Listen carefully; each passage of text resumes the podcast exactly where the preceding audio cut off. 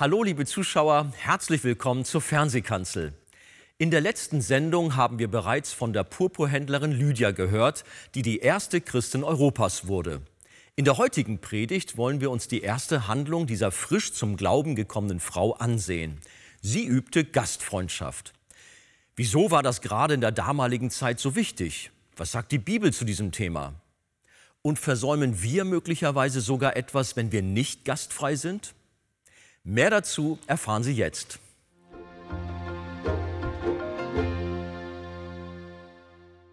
Wir wollen nun uns anschauen, wie es in Philippi weitergegangen ist. Wir haben ja gehört, wie es angefangen hat. Bevor wir da hineingehen, lesen wir einen weiteren Abschnitt und lasst uns gern dazu aufstehen. Apostelgeschichte 16, Vers 14 und 15. Und eine gottesfürchtige Frau namens Lydia, eine Purpurhändlerin aus der Stadt Thyatira, hörte zu und der Herr tat ihr das Herz auf, so dass sie aufmerksam Acht gab auf das, was von Paulus geredet wurde. Als sie aber getauft worden war und auch ihr Haus, bat sie und sprach, wenn ihr davon überzeugt seid, dass ich an den Herrn gläubig bin, so kommt in mein Haus und bleibt dort. Und sie nötigte uns. Amen. Amen. Nehmen wir gern wieder Platz miteinander. Lydia war die erste, dann kommt die Begegnung mit einer Frau, die einen Wahrsagegeist hat. Dann kommt der Kerkermeister zu Philippi. Dann kommt dessen ganzes Haus. Und so ging es weiter und weiter und weiter. Und aus dieser zusammengewürfelten kleinen Gemeinde wurde eine stabile Gemeinde. Wir können sogar sagen, die Lieblingsgemeinde ihres Gründers, Paulus. Wir lesen den Brief an die Philipper. Hier haben wir die Brücke. Apostelgeschichte zeigt uns, wie die Gemeinde entstanden ist und nun ist eine Gemeinde da, der der Paulus einen Brief schreibt und er schreibt an sie folgendes, ich danke meinem Gott, so oft ich euer gedenke, was ich alle Zeit tue in meinen Gebeten für euch alle und ich tue das Gebet mit Freuden für eure Gemeinschaft am Evangelium vom ersten Tage an bis heute. Den ersten Tag haben wir letztes Mal besprochen. Sie halfen dem Apostel auch später in finanzieller Bedrängnis und er bedankt sich mit ergreifenden Worten und schreibt in Philippa 4, Vers 15, denn ihr Philippa wisst, dass keine Gemeinde mit mir Gemeinschaft gehabt hat im Geben und Nehmen als ihr allein. Merkt ihr?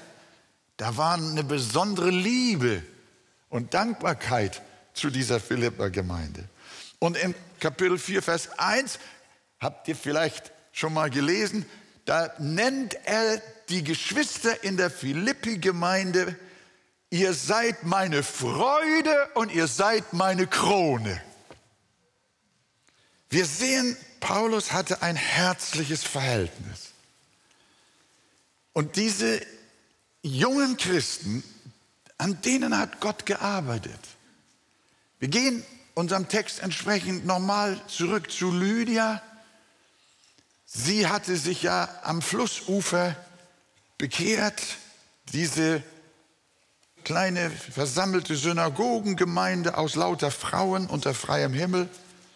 Und Gott öffnete ihr das Herz und sie hörte zu was Paulus sagte und sie wurde errettet, ließ sich taufen. Und dann lesen wir von den ersten Früchten, von der ersten Frucht vielleicht, kann man sagen, ihres neuen Lebens. Denn nachdem sie Gott so mächtig erlebt hatte, hat sie eine Bitte geäußert. Vers 15. Sie sprach zu den Brüdern, wenn ihr anerkennt, dass ich an den Herrn glaube, so kommt in mein Haus und bleibt da. Und sie nötigte uns. Die wohlhabende Kauffrau sagt, kommt in mein Haus und bleibt da. Sie kannte die Apostel noch gar nicht richtig und wusste noch nicht detailliert, was das eigentlich für Leute waren. Aber sie hatten ihnen Jesus lieb gemacht.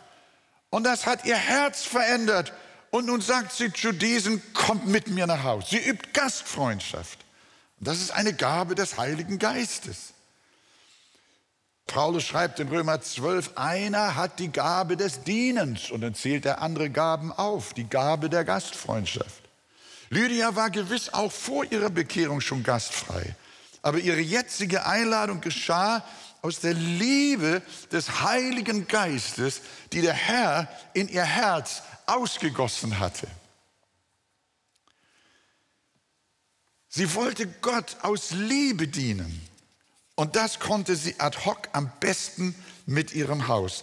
Die erste Gemeinde ist ohne Häuser gar nicht vorstellbar.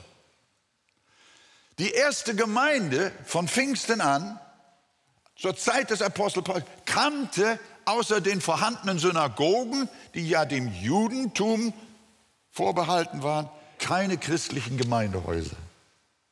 Und Gott bewegt die Lydia, ihr Haus anzubieten. Das hat was. Sie wollte den abgespannten und möglicherweise übermüdeten Missionaren ein gemütliches, erholsames Zuhause bieten. Sie wollte sie aufnehmen, ich glaube sogar, sie wollte sie verwöhnen. Und das ist das Ergebnis eines erneuerten Herzens. Gott würdigt ohnehin den Dienst in den Häusern, insbesondere auch den Dienst von Frauen, Ehefrauen, Müttern in Häusern und Familien. Das ist in unserer heutigen Gesellschaft ganz anders, die die sogenannte Befreiung der Frau darin sieht, wenn die Ehefrau und Mutter ihre Häuslichkeit aufgibt. Das ist Leben. Aber die Bibel sieht das anders. Sie sieht im Häuslichsein eine geistliche Reife. In Titus schreibt Paulus, die älteren Frauen sollen das Gute lehren und die jungen Frauen dazu anleiten, ihre Männer und ihre Kinder zu lieben, besonnen zu sein, keusch häuslich und gütig. Die Bibel würdigt die Gabe der Häuslichkeit von Frauen. Sie ist ein Gottesdienst an ihrer Familie und, wie wir hier sehen, auch an den Heiligen Gottes, denen sie ihr Haus öffnet. Paulus schreibt von den jungen Witwen, die in der Gemeinde dienen. 1 Timotheus 5, Vers 10. Sie soll ein Zeugnis guter Werke haben, wenn sie Kinder aufgezogen hat, Gastfreundschaft geübt und die Füße der Heiligen gewaschen hat. Das ist ein Zeugnis guter Werke. Das gehört zum Leben der Christusnachfolge nicht nur dazu, sondern ist ein wesentlicher Inhalt. Auch Älteste werden beschrieben in dem Brief an den Timotheus, wie sie und ihre Frauen sein sollen. Nun muss aber ein Aufseher untadelig sein, Mann einer Frau, nüchtern, besonnen, anständig, gastfreundlich. Ältestenhäuser sind gastfreundlich. Pastorenhäuser sind gastfreundlich. Aber ich bitte euch, kommt nicht alle auf einmal dann.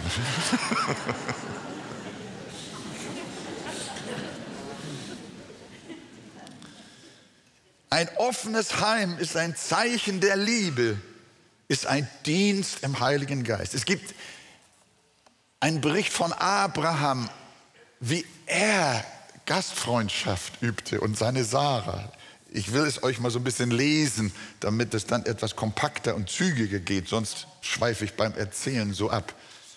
In 1. Mose 18 lesen wir, und der Herr erschien Abraham bei den Terebinten Mamres während er am Eingang seines Zeltes saß, als der Tag am heißesten war. Und er hob seine Augen und schaute, und siehe, da standen drei Männer ihm gegenüber. Und als er sie sah, eilte er ihnen entgegen vom Eingang seines Zeltes, beugte sich zur Erde nieder und sprach, mein Herr, er sagt nicht meine Herren, ist interessant. Mein Herr. Wie sich später herausstellte, war das der lebendige Gott, Jesus Christus, schon in einer Art Vorverleiblichung, in einer Vorinkarnation, kann man fast sagen. Begleitet rechts und links je von einem Engel. Sie waren drei und Abraham sagt, mein Herr habe ich Gnade vor deinen Augen gefunden, so geht doch nicht vorüber an deinem Knecht. Man soll ein wenig Wasser bringen und wascht eure Füße und lasst euch nieder unter dem Baum. So will ich einen Bissen Brot bringen, dass ihr euer Herz stärkt. Und danach mögt ihr weiterziehen, denn darum seid ihr bei eurem Knecht vorbeigekommen. Und sie sprachen, tu, wie du gesagt hast. Und was macht Abraham? Abraham eilte in das Zelt zu Sarah. Das mache ich auch immer, wenn wir Besuch haben. Abraham eilte in das Zelt zu seiner Frau. Sarah, du, da sind Leute. Und die sagt, das ist ja immer so mit dir. Du bringst sie mir an und sagst gar nicht vorher Bescheid. Was ist jetzt wieder los? Aber wir merken, Sarah hatte da einen besonderen Verantwortungsbereich. Und er sprach, sagt ihr sogar, wie es geht. Sarah, nimm rasch drei Maß Feinmehl, knete sie und backe Brotfladen. Sarah sagte nicht, dauernd bringst du mir Leute ins Haus und ich muss mich dann krumm legen, könntest du mir wenigstens vorher Bescheid sagen, sondern sie ist sofort dabei.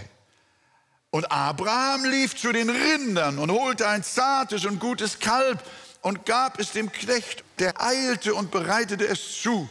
Und er trug Butter und Milch auf und von dem Kalb, das er zubereitet hatte, und setzte es ihnen vor. Und er stand bei ihnen unter dem Baum und sie aßen. Finde ich eine wunderschöne Geschichte über Gastfreundschaft. Was denkst du gerade dabei, wenn plötzlich drei Besucher vor dir stehen? Oft kommen die Leute zu uns und wir sagen, die stören mich. Du hast im Augenblick eine Beschäftigung mit dir selbst, mit dem Fernsehprogramm, mit anderen Sachen. Oft murren wir, wenn es an der Tür klingelt. Obwohl auch Petrus uns ermahnt, seid gegeneinander gastfreundlich, wie denn? Ohne Murren. Schaut, was Abraham und Sarah verpasst hätten, wenn sie den Männern gesagt hätten, es passt uns gerade nicht, versucht mal beim Nachbarn. Aber sie hatten ein offenes Zuhause und dann hörten sie eben diese Verheißung. Gewiss will ich, sagt der Herr, gewiss will ich um diese Zeit im künftigen Jahr wieder zu dir kommen. Und siehe, deine Frau Sarah soll einen Sohn haben. Denk daran, was du versäumst wenn du dich deinen Brüdern und Schwestern verschließt, wenn du für andere Menschen keine Zeit hast, wenn deine Beschäftigung und alles, was du sonst so liebst, dir so wichtig ist. Hört mal, was der Hebräerbrief hier sagt, an dieser Stelle. Gastfrei zu sein, vergesst nicht, Denn dadurch haben einige ohne ihr Wissen Engel beherbergt. Jesus sagt einmal, ich bin hungrig gewesen und ihr habt mir zu essen gegeben. Ich bin durstig gewesen, ihr habt mir zu trinken gegeben. Ich bin ein Fremder gewesen und ihr habt mich aufgenommen. Dann werden die Gerechten fragen, wann war das denn, Herr? Und er wird sagen, was ihr getan habt, einem von diesen meinen geringsten Brüdern, das habt ihr mir getan. Abraham hat buchstäblich den Herrn aufgenommen. Wir nehmen Menschen auf, wir nehmen Brüder auf und Schwestern auf, die Heiligen Gottes. Und wir nehmen Jesus auf. Lydias Privathaus war das erste Gemeinde- und Missionshaus in Europa. Wenn ihr mal Vers 40 in eurer Bibel schaut, Kapitel 16, da lesen wir nochmal einen ganz kleinen Hinweis. Da heißt es von Paulus, da waren sie gerade aus dem Gefängnis gekommen, Paulus und Silas. Ihr wisst ja, sie landeten ja in Philippi im Gefängnis und dann hat der Kerkermeister sich bekehrt und dann wurden sie ja wieder frei. Wo gingen sie dann hin? Wisst ihr das? Wo gingen sie hin, nachdem sie aus dem Gefängnis gekommen waren? Lydia. Zu Lydia gingen sie. Gleich wieder zu Lydia. Das war ihr Ruhepunkt, das war ihr Zuhause. Man kann sagen, das war die Plattform, wo sie hingingen und von wo sie weggingen. Das war ihre Station. Und das hat etwas bedeutet. Und so wurde dieses Haus der Lydia eine Drehscheibe letzten Endes für die Mission in Europa. Und was daraus geworden ist, das wissen wir. So, liebe Gemeinde, möchte ich euch auch ermutigen. Es war so wunderbar, so offene Häuser zu haben, zu wissen, ich aber und mein Haus wollen dem Herrn dienen. Wollen wir mal zusammen sagen? Ich aber und mein Haus wollen dem Herrn dienen. Und die Lydia, ein Tag bekehrt, sag ich mal, und sie versteht schon, was zu tun ist. Das ist der Heilige Geist. Er öffnet unsere Herzen und wir weihen ihm unser Zuhause. Und diese Gastfreundschaft, die ist ein Zeichen der ersten Gemeinde. Und wir finden sie bei Lydia auf wunderbare Weise. Freut euch darüber. Das ist so gewaltig. Das war ein Zeichen ihrer neuen Geburt. Und Lydia wusste nicht. Sie nahm nicht nur die vier Männer auf. Es waren vier, wisst ihr aus dem Zusammenhang, wer war das? Es war Paulus, es war Silas, wer war es noch? Timotheus und der vierte, das war Lukas. Vier Männer hat sie aufgenommen. Paulus, Silas, Timotheus und Lukas. Aber sie nahm Engel auf, ohne es zu wissen. Mehr noch, sie nahm Christus auf. Amen.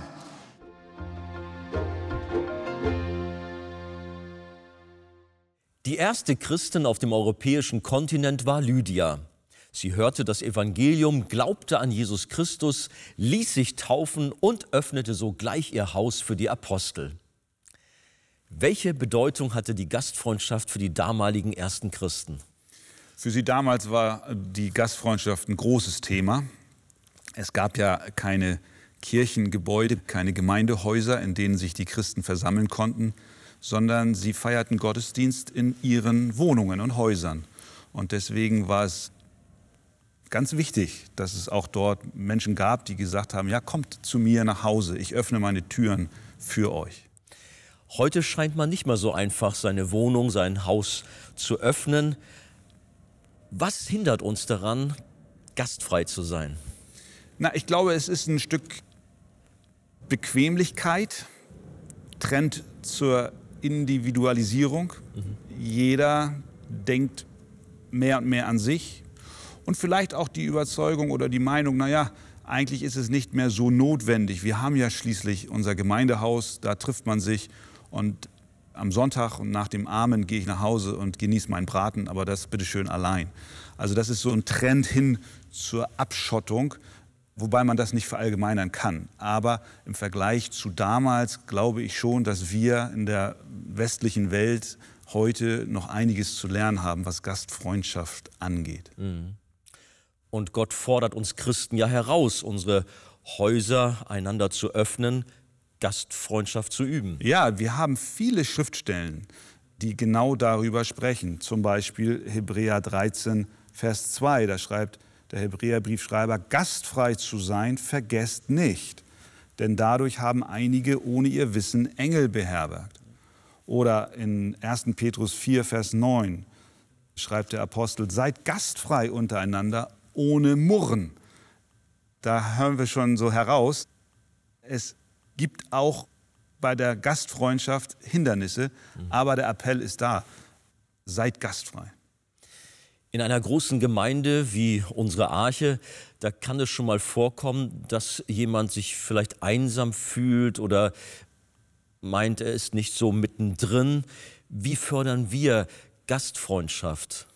Ja, in der Gemeinde, glaube ich, gibt es verschiedene Wege. Das eine ist natürlich immer das Informelle. Das heißt, die Menschen, die zu uns kommen, die Mitglieder der Gemeinde, müssen natürlich selbst aktiv werden, einander einladen. Was wir als Gemeinde machen können, ist, wir können ein Angebot schaffen, wo Kontakte entstehen, sei es zum Beispiel im Seniorenkreis oder im Jugendbereich oder wenn der Chor die Übungsstunden hat, man trifft sich, man lernt sich kennen und man lädt einander ein. Aber dann haben wir, und das ist, glaube ich, ein ganz wichtiges Element, auch unsere Hauskreise, unsere kleinen Gruppen. Da findet genau das statt, was auch damals in der ersten Gemeinde stattgefunden hat, nämlich, dass sich die Christen nicht nur hier am Sonntag treffen, sondern auch innerhalb der Woche, um über das Wort Gottes zu sprechen. Und da braucht es auch Menschen, die gastfrei sind, die nämlich ihre Häuser öffnen und die Geschwister einladen und sagen, komm zu mir nach Hause. Mhm. Nun hat Gastfreundschaft ja auch eine tiefere geistliche Bedeutung. Ja, es ist ja nicht einfach nur eine organisatorische Frage, oh, wir wollen jetzt mal alle unsere Türen öffnen, sondern wir sehen in der Thematik Gastfreundschaft insofern eine geistliche Wahrheit, als dass wir alle durch Christus in das Haus Gottes eingeladen sind. Wir sind ja aufgrund unserer sündigen Natur zunächst einmal Feinde Gottes. Wir hatten keinen Zutritt zu Gott und zur Gemeinschaft mit ihm. Aber durch Jesus Christus hat Gott einen Weg geschaffen, um sein Haus zu öffnen. Und nun sind wir als gläubige Christen nicht einfach nur, in Anführungszeichen, Gäste Gottes, sondern wir sind sogar Kinder Gottes. Und ich glaube, das darf uns Antrieb sein. So wie Gott uns aufgenommen hat in Christus, sollen auch wir einander aufnehmen, unsere Türen öffnen. Und insofern ist Gastfreundschaft letztlich auch ein Spiegel des Evangeliums, durch das wir alle gesegnet sind.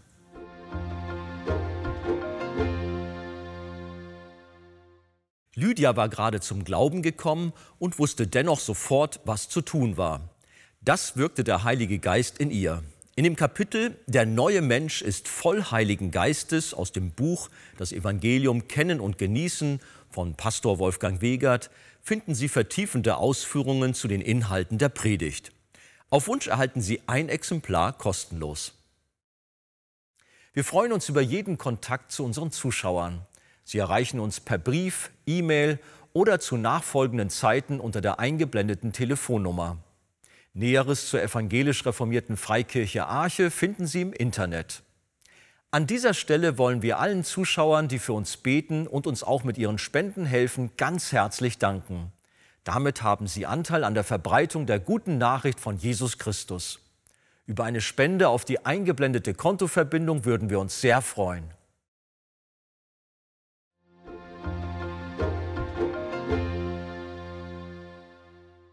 Liebe Zuschauer, wie Sie wissen, ist die Arche weltweit auf verschiedenen Missionsfeldern tätig und hilft Menschen in Not nachhaltig und effektiv.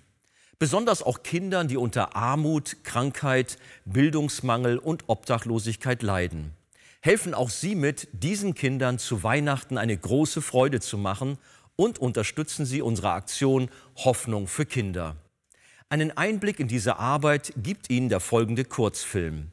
Mit Ihrer Spende machen Sie diese wichtige Hilfe möglich. Wir sagen Ihnen herzlichen Dank.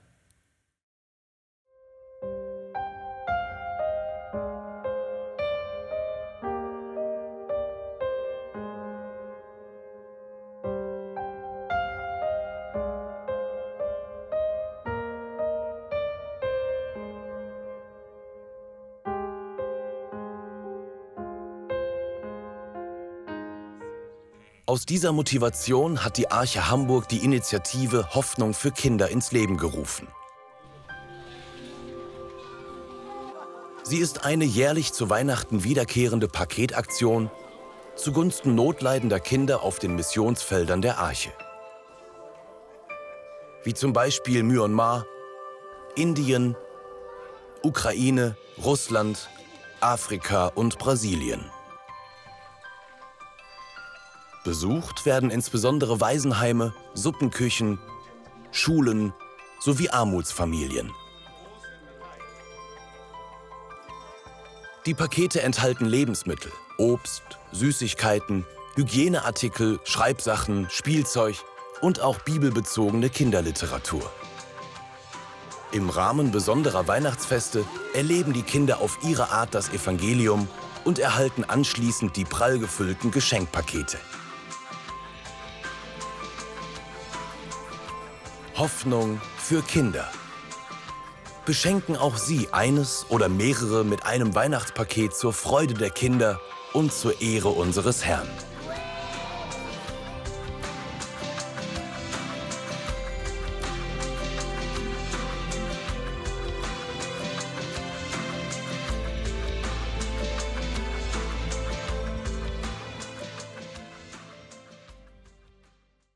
Wenn ein Mensch zum Glauben kommt, wird sein Herz erneuert und das zeigt sich auch in seinen Handlungen. Dieses Thema wollen wir auch auf unseren nächsten Veranstaltungen weiter vertiefen. Zuerst bei unserer Evangelium für unser Landveranstaltung in Erlangen.